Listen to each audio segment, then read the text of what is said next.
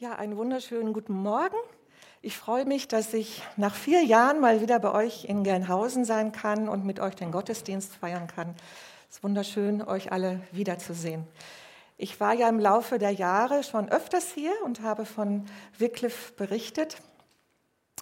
Äh, da wissen doch sicherlich auch noch einige, wie viele Sprachen es auf der Welt gibt. Möchte mal jemand eine Zahl nennen? Ihr dürft auch gerne raten. Ja? 500. 500. Mhm. Noch eine Zahl? 1000, das ist schon ein bisschen besser, ja? Wie viel? Ein paar Millionen ist dann doch ein bisschen viel. 2000 ist sehr gut, die Kinder sind gut dabei hier heute Morgen. ja. Ja, also ich werde es euch, ich werde es euch mal verraten. Äh, wir wissen, dass wir heutzutage ähm, mehr als 7300 Sprachen auf der Welt haben. Und von diesen Sprachen, ich glaube, mir fehlt der Drücker, Entschuldigung. Macht ihr das weiter? Okay, gut. Äh, von diesen 7300 äh, Sprachen haben über 1600 ähm, noch keine eigene Bibelübersetzung, darunter übrigens auch viele Gebärdensprachen. In über 3500 Sprachen gibt es bereits eine ganze übersetzte Bibel oder zumindest das Neue Testament oder Bibelteile. In über 2800 Sprachen wird zurzeit an Bibelübersetzung, Alphabetisierung oder sprachwissenschaftlichen Projekten gearbeitet. Für euch sind das jetzt vielleicht nur ein paar trockene Zahlen. Aber tatsächlich ist das ganz spannend, denn vor noch gar nicht langer Zeit äh, waren die Anzahl der Sprachgruppen ohne Bibelübersetzung noch doppelt so hoch wie die Anzahl der Sprachen mit Bibelübersetzung. Die Zahl hat sich also umge ungefähr umgekehrt. Das ist ganz spannend. Tatsächlich ist die Arbeit der Bibelübersetzung in den letzten Jahrzehnten geradezu explodiert. Es ist möglich, dass wir noch in den, äh, dass wir bereits in den nächsten Jahren, vielleicht in den nächsten zehn Jahren erleben werden, dass es in allen Sprachgruppen zumindest Bibelteile in ihrer Muttersprache gibt. Jesus hat ja gesagt, und es wird gepredigt werden, dies Evangelium vom Reich in der ganzen Welt zum Zeugnis für alle Völker. Und dann wird das Ende kommen. Alle Völker, hier steht im griechischen Ethnos, also Ethnie, Volksgruppen, keine Länder. Aber braucht man denn dazu wirklich eine ganze übersetzte Bibel? Wohl kaum. Aber tatsächlich ist es schwierig, das Evangelium zu predigen, ohne die relevanten Bibelstellen in der Muttersprache, die dem Prediger die richtigen Worte geben. Zum Beispiel die Walmatjari-Sprache in Australien, die hat kein Wort, ja genau, äh, die hat kein Wort für außer oder aber oder es sei denn. Wie übersetzt man dann die Bedeutung von niemand kommt zum Vater außer durch mich? Hm. Ein australischer Pastor hat diese Stelle ganz spontan übersetzt und er musste es wohl ziemlich eilig gehabt, gehabt haben. Er wusste nicht äh, der, auf die Schnelle, wie er es übersetzen sollte. Also hat er das Wort außer einfach weggelassen. Was hat er dann seiner Gemeinde gepredigt? Jesus sagte, niemand kommt zum Vater durch mich.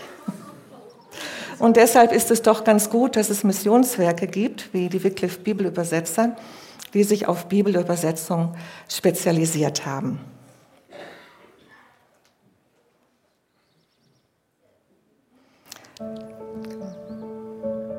Alles begann mit einem Amerikaner namens William Cameron Townsend. 1917 machte sich Townsend auf den Weg nach Guatemala in Südamerika. Das Land war zuvor eine Kolonie der Spanier. Darum war auch die Landessprache dort Spanisch. Townsend wusste um die gute Botschaft des christlichen Glaubens und begann darum, dort spanische Bibeln zu verteilen. Doch zu seiner Überraschung musste er feststellen, dass die meisten Einheimischen gar kein Spanisch verstanden. Stattdessen wurde er kritisch empfangen und einer der Einheimischen fragte ihn, wenn dein Gott so groß ist, warum spricht er dann nicht meine Sprache? Townsend nahm die Herausforderung an und begann die Bibel in die Sprache der Einheimischen zu übersetzen. Damit konnte er die Herzen der Volksgruppe tief berühren. Im Laufe seines Lebens lud er auch andere ein, mitzumachen und die Bibel für immer mehr Volksgruppen zu übersetzen. 1934 gründete Townsend eine offizielle Organisation, die Leute für die Arbeit der Bibelübersetzung ausbildete und in verschiedene Länder aussandte. Inzwischen gibt es in fast allen großen Sprachen eine Bibelübersetzung. Aber auch heute noch haben viele kleinere benachteiligte Volksgruppen immer noch keine Bibel in ihrer eigenen Sprache. Für diese Leute ist die Bibel ein verschlossenes Buch und die gute Botschaft erreicht nur schwer ihr Herz. Insgesamt hat jeder zehnte Mensch auf der Welt noch keinen Zugang zu Gottes Wort in seiner Muttersprache.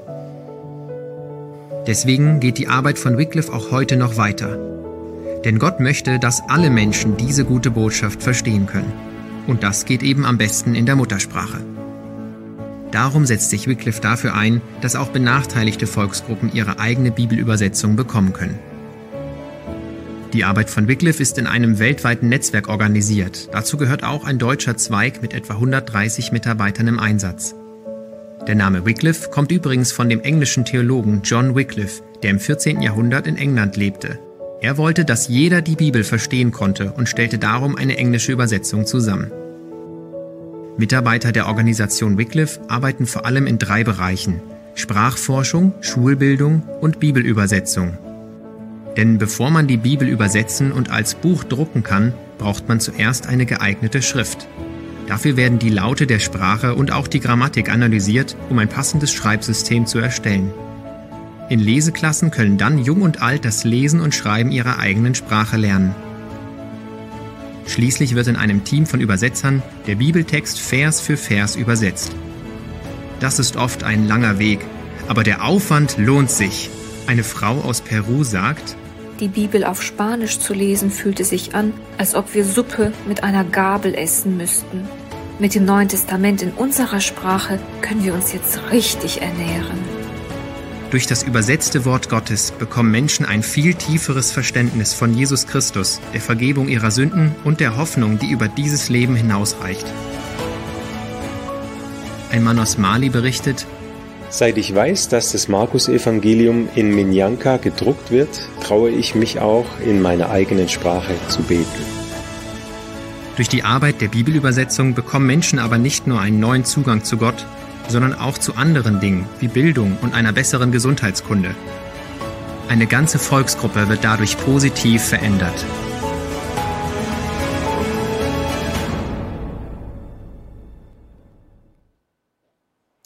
Ja, es gibt also über 7300 Sprachen.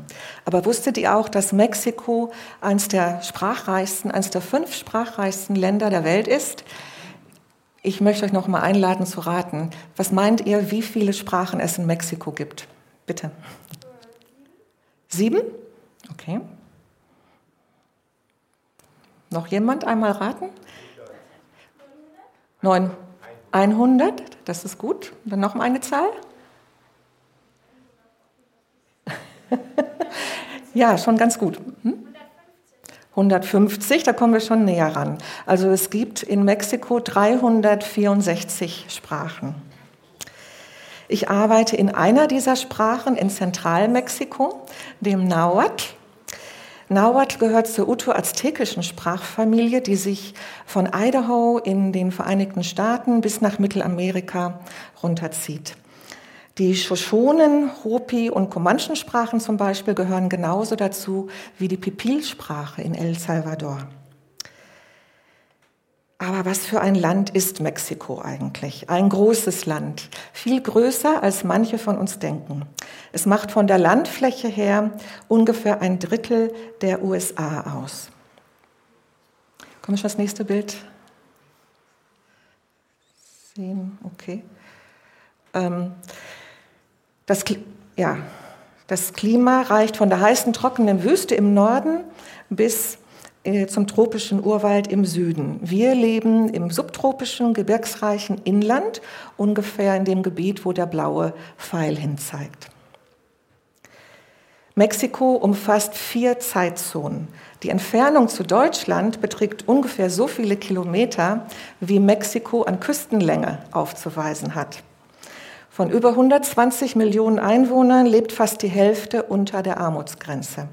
Der gesetzliche Mindestlohn beträgt 10 Euro pro Tag. Auch Mexiko ist noch ein Land, wo Christen verfolgt werden. Besonders unter der indigenen Bevölkerung, wo Christen unter erheblichen Druck gesetzt werden, ihren neu gefundenen Glauben aufzugeben. Sie müssen mit Gewalt, ähm, Verhaftung oder auch Ausschluss aus der Dorfgemeinschaft rechnen. In den letzten zehn Jahren sind ungefähr 1000 Menschen aufgrund ihres Glaubens umgekommen. Mexiko ist eins der Länder entlang des pazifischen Feuerrings, wo 90 Prozent der Erdbeben auf der Welt und 75 Prozent aller Vulkanausbrüche geschehen. So ist auch unser höchster Berg, der Pico de Orizaba, ein Vulkan. Ebenso unser Hausberg, der Popocatépetl, der aktive äh, der sehr aktiv ist. Ihr habt das auch äh, vielleicht Ende Mai in den Nachrichten gesehen. Die Indianer, die Indianer, die Naua-Indianer äh, nennen ihn zu Recht Popo Katepetl, den rauchenden Berg, Popokoa, Rauchen und Tepetl, der Berg. Ja, hier noch ein Bild von dem kürzlichen Ausbruch, Japan eines der Dörfer unseres Sprachgebiets liegt am Fuße dieses Vulkans. Und die Leute mussten mit Evakuierung rechnen und wir sind dankbar, dass sich der Vulkan wieder etwas beruhigt hat. Und so sind wir auch immer wieder dankbar für alle Geschwister hier in Deutschland, die für die Menschen dort und unsere Arbeit beten. Habt ganz herzlichen Dank dafür. Neben diesen äußeren Umständen gibt es auch immer wieder Herausforderungen bei der Bibelübersetzung. Denn es gilt ja, die richtigen Wörter zu finden in Sprachen, die so ganz anders sind als unsere hier in Europa. Die Zeltal-Sprache zum Beispiel im Süden Mexikos hat ganz viele Ausdrücke, um das Wort tragen auszudrücken. Je nachdem, wie getragen wird. Mit einem Stirnband oder auf dem Kopf oder mit einem Gurt oder ob man etwas Aufgerolltes oder etwas Herabhängendes trägt. Für jede Art von Tragen gibt es ein separates Wort. Und da muss man auch wissen, wie in der jeweiligen biblischen Szene getragen wird, damit man dann das richtige Wort auswählen kann. Oder in Kolumbien, da staunten die Übersetzer nicht schlecht, als sie Lukas 11.11 11 übersetzten. Welcher Vater würde seinem Kind denn eine Schlange geben, wenn es um einen Fisch bittet? Ja, sagte der einheimische Übersetzer, das verstehe ich nicht. Natürlich würde jeder Vater seinem Kind eine Schlange zu essen geben. Das ist doch die beste Delikatesse, die man ihm geben kann. Also mussten hier die Übersetzer auch überlegen, wie sie die Bedeutung gut wiedergeben können. Welches Tier war für die Einheimischen so abscheulich, dass sie es nie ihren Kindern geben würden? Und so wurde aus dem Vers, welcher Vater würde seinem Kind denn einen Aal geben, wenn es um einen Fisch bittet? Denn einen Aal würde man nie anrühren in dieser äh, Kultur. In Papua-Neuguinea gab es ein Problem bei der Übersetzung vom Gleichnis in Matthäus 7, 24 bis 27. Da sagt Jesus darum, wer diese meine Rede hört und tut sie, der gleicht einem klugen Mann, der sein Haus auf Fels baute. Als nun ein Platzregen fiel und die Wasser kamen und die Winde wehten und stießen an das Haus, fiel es doch nicht ein, denn es war auf Fels gebaut. Und er sagt dann weiter, dass ein törichter Mann sein Haus auf Sand baut. Nun ist es aber so, dass die Manam in Papua-Neuguinea in solchen Pfahlhäusern leben. Wenn man also Pfähle auf einen Felsen setzen würde, hm, das klappt nicht so gut. Dann würde das Haus sicher sehr äh, unstabil werden und bei jedem Sturm weggeblasen. Aber sie fanden eine Lösung. Der kluge Mann baut sein Haus auf einen festen Untergrund. Auch bei Vergleichen, wie hier in Lukas 10.3, kann man ein unbekanntes Wort durch ein in der Kultur bekanntes ersetzen. Geht hin, siehe, ich sende euch wie Lämmer mitten unter die Wölfe. Bei uns gibt es keine Wölfe, wohl aber Kojoten. Kojoten. Ähm, hier wurde also der Wolf in unserer Nauer Übersetzung zum Kojoten. Ja, jetzt wundert ihr euch vielleicht, dass unser deutsches Wort Kojote dem Nauert-Wort Kojot doch sehr ähnlich ist. Das liegt daran, dass wir hier im Deutschen dieses Wort aus dem antiken Nahuatl, der alten Aztekensprache, geborgt haben. Die Spanier haben es aus Mexi Mexiko mitgebracht nach Europa. Übrigens auch wie Tomate von Tomat oder Schokolade von Chocolat. Ihr wundert euch vielleicht, aber auch Luther und äh, andere Übersetzer seiner Zeit haben bereits so übersetzt, ebenso wie Hieronymus, der, einer der Kirchenväter, der im vierten Jahrhundert die Bibel ins Lateinische übersetzt hat.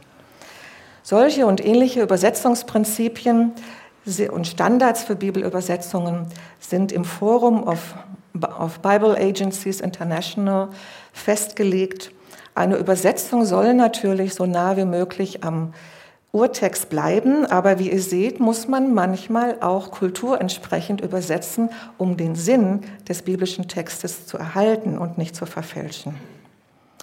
Da ist es gut, wenn man mit Muttersprachlern arbeitet, so wie ich mit meinem Nauer Team.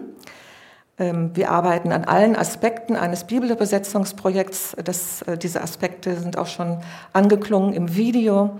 Ähm, wir geben den Leuten die Bibel nicht nur in gedruckter Form, sondern auch als Hörbibeln oder als Video. Bibelgebrauch ist natürlich auch ein ganz wichtiger Aspekt, denn wir können den Leuten nicht einfach nur die Bibel in die Hand drücken, wir müssen ihnen auch erklären, wie man sie benutzt in der, äh, im Alltag, zu Hause oder auch in der Gemeinde. Wir erreichen die Menschen also durch verschiedene Medien und natürlich auch über das Internet. Auf unserer Scripture Earth Internetseite kann man alle verfügbaren Bibelteile gratis herunterladen in allen Sprachen, in die die Bibel bisher übersetzt wurde. Also auch den Jesusfilm zum Beispiel. Ähm, das kann ich euch sehr empfehlen, wenn ihr ausländische Mitbürger habt, die Deutsch noch nicht so gut können, dann äh, ladet sie doch mal ein, da auf diese Internetseite zu gehen und in ihrer Muttersprache das Evangelium zu hören oder zu lesen. Ja, und so sieht unsere Internetseite zurzeit noch aus. Ähm, William Cameron Townsend, der Gründer unserer äh, Missionsorganisation, hat ja mal gesagt, der beste Missionar ist die Bibel in der Muttersprache.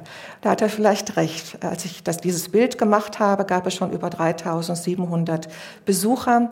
Wir erreichen also auch die Menschen über das Internet. Es ist eben so, wie die, äh, die, Bibel ja selbst sagt, das Wort Gottes bleibt ewiglich. Die Bibel in der Muttersprache ähm, der Menschen kann eben weiterwirken, lange nachdem wir nicht mehr da sind. Das war schon das nächste Bild. Genau. Himmel und Erde werden vergehen, aber meine Worte werden nicht vergehen. In unserem Dienst gibt es aber auch andere Herausforderungen. Eine der Barrieren, die es in Mexiko zu überwinden gilt, ist das mangelnde Selbstvertrauen der indigenen Bevölkerung. Das ist ganz tief verwurzelt seit Zeiten der äh, Kolonialisierung. Und es hat auch nicht äh, mit der Unabhängigkeit Mexikos aufgehört. Mein Mitarbeiter Andres, als ich ihn kennenlernte, ähm, er konnte es gar nicht verstehen, dass ich von so weit her gereist war, um seine Sprache zu erlernen. Und er sagte, ja, klingt sie nicht komisch irgendwie wie Tierlaute? Also ich schäme mich meiner Sprache. Klingt sie nicht wie Hundegebell? Alle machen sich über uns lustig. Aber heute sagt er, ich bin stolz auf meine Sprache. Sie ist perfekt, so wie Gott sie mir gegeben hat. Alle Menschen sind nach dem Bild Gottes geschaffen und verdienen Respekt. Oder Victorino. Er erzählte mal, wie seine Mutter ihn als kleiner Junge endlich mit auf den Markt in die Stadt genommen hat. Und dort erlebte er, wie sich Menschen über seine Mutter lustig machten. Über ihre Sprache, ihre Kleidung, selbst über ihre Armut. Und er sagte, ich schämte mich so sehr, ich hätte am liebsten meine Sprache und Kultur abgelegt, wenn das nur irgendwie ginge. Aber heute sagt er, meine Muttersprache und meine Kultur sind Teil meiner von Gott gewollten Identität. Wir haben ein Recht darauf, sie in allen Lebensbereichen zu benutzen und von anderen respektiert zu werden. Und Recht hat er. Deswegen geht es in einem Bibelübersetzungsprojekt nicht einfach nur um ein Buch. Es geht darum, dass Menschen ihr Leben Jesus anvertrauen, dass sie ihm nachfolgen, geistlich wachsen, dass sie äh, sich entfalten können, erkennen, welche Gaben und Talente Gott sie in, in sie gelegt hat und sie dann auch einsetzen, um selbst am Reich Gottes mitzubauen. Ich muss da an unsere Jahreslosung denken. Das Jahr ist ja noch nicht vorbei. Sie gilt immer noch und sie gilt auch für die Nahuas. Du bist ein Gott, der mich sieht. Er sieht die Nahuas, jeden Einzelnen. Er sieht auch uns heute Morgen. Gerade die indigenen Völker, wie zum Beispiel die Nahuas, fühlen sich ignoriert, missverstanden, übersehen. Und das sind sie gewohnt, schon seit Jahrhunderten. Zur Kolonialzeit gab es in Mexiko 16 verschiedene soziale Klassen. Die oberste, ihr könnt es euch denken, waren die Weißen. Ganz weit unten waren die afrikanischen Sklaven, aber die allerunterste Schicht waren die Indigenen. Und so ist meine Vision für die Nahuas nicht nur, dass sie das Wort Gottes in ihrer Muttersprache haben. Nein, ich wünsche mir, dass sie erkennen, wie wertvoll sie sind in Gottes Augen. Dass sie einmal wie David sagen können, ich preise dich darüber, dass ich auf eine erstaunliche, ausgezeichnete Weise gemacht bin. Wunderbar sind deine Werke und meine Seele erkennt es sehr wohl.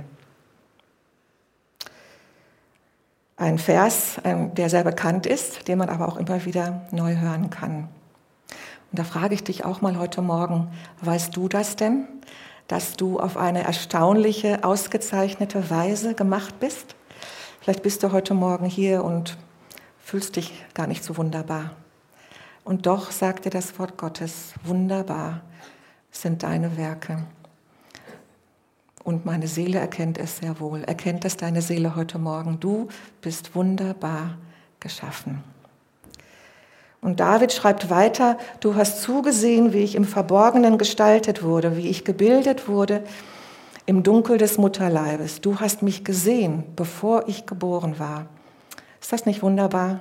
Gott hat uns gesehen, noch bevor uns unsere eigene Mutter gesehen hat. Und er lässt uns das ganze Leben nicht aus dem Blick. Er ist ein Gott, der dich und mich sieht. Er kennt deine Probleme, er weiß um deine Verletzungen, deine Krankheit, deine Einsamkeit, was auch immer heute auf deiner Seele lastet. Er weiß es, er sieht dich. Nicht, um dich aus der Ferne zu betrachten, nicht, um dich zu verurteilen, von Gott gesehen zu werden, bedeutet, ihm ist jedes Detail in deinem Leben wichtig. Und er greift auch ein, wenn wir ihn lassen. Er sorgt für dich und beschützt dich. Jesus schaut dich heute Morgen an mit ganz, ganz viel Liebe. Er ist ein Gott, der dich sieht. Aber da könnte man auch fragen, bin ich denn auch ein Mensch, der Gott sieht? Mit anderen Worten, verstehe ich noch Gottes Plan für mein Leben?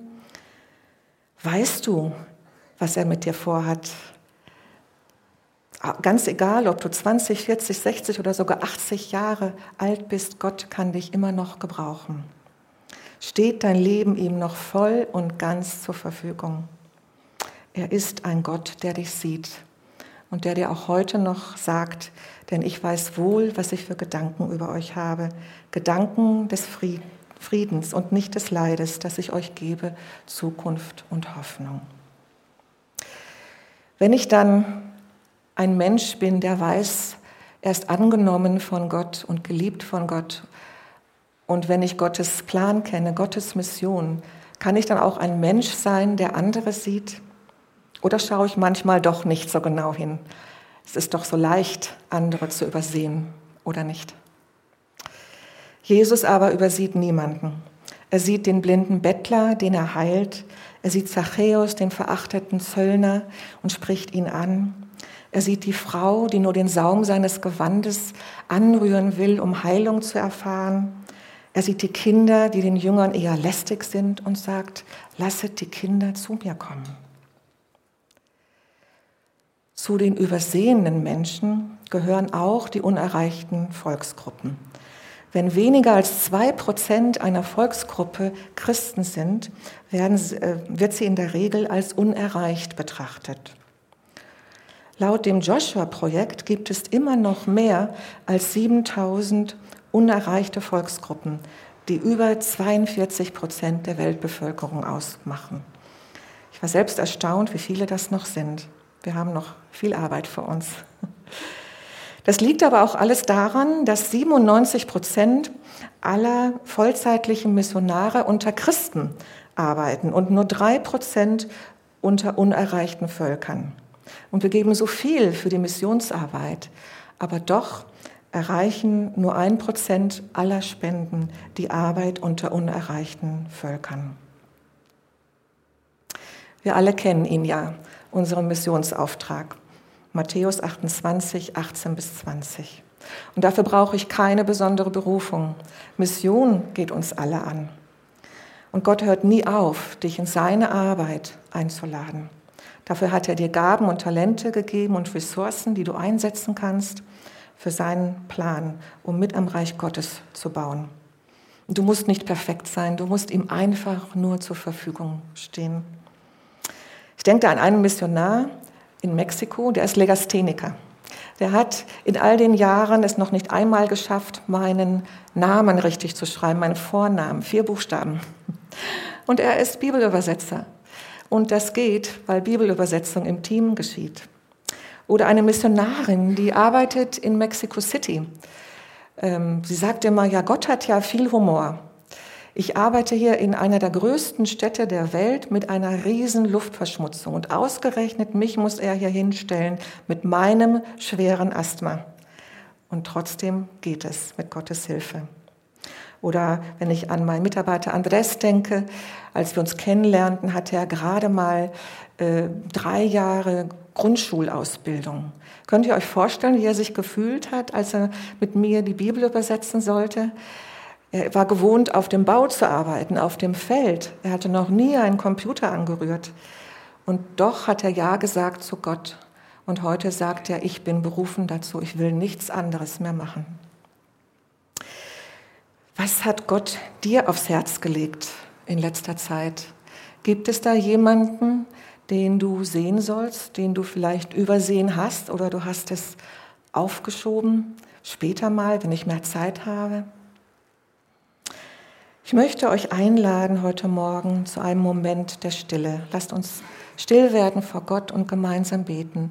Fragt Gott, wen möchtest du denn, dass ich, dass ich ihn sehe? Ist es vielleicht eine unerreichte Volksgruppe? Ähm, einige von diesen Gruppen schickt Gott ja auch nach Deutschland. Vielleicht wohnt so jemand in deiner Nachbarschaft. Ist es in deiner Gemeinde? Hast du da jemand übersehen? An deinem Arbeitsplatz? in deinem Umfeld.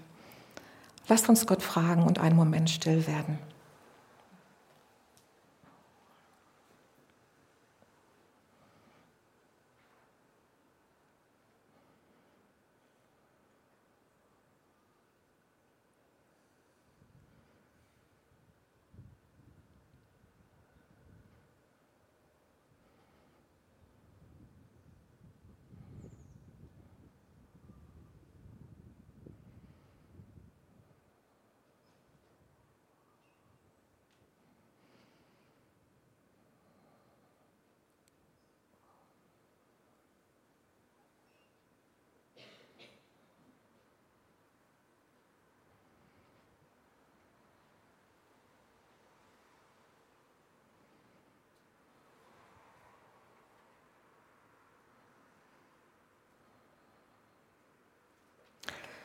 Nehmt diese Gedanken gerne mit nach Hause und bewegt sie weiter vor Gott im Gebet.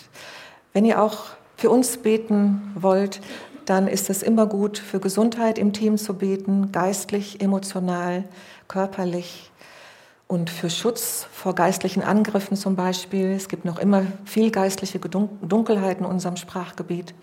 Vor Verfolgung, vor Naturkatastrophen, Blutrache, die Indianer üben immer noch Blutrache aus. Ähm, Entführung, Gewalt, ihr hört auch hier, glaube ich, sehr viel in den Nachrichten über Mexiko. Danke dafür. Betet auch für Hunger nach dem Wort Gottes, für die finanzielle Unterstützung, damit wir unsere Arbeit auch weiter und zu Ende führen können. Betet vor allem auch äh, um veränderte Leben, dass die Menschen frei werden von der Angst vor ihren vielen falschen Göttern und Dämonen und dass sie erkennen, wie wertvoll sie sind in Gottes Augen. Wie gesagt, bei einer Bibelübersetzung geht es nicht nur um ein Buch. Es geht um Transformation, um veränderte Leben, verändert durch Gott und sein Wort. Und das wünsche ich euch auch heute Morgen, dass ihr euch verändern lasst von Gott und seinem Wort.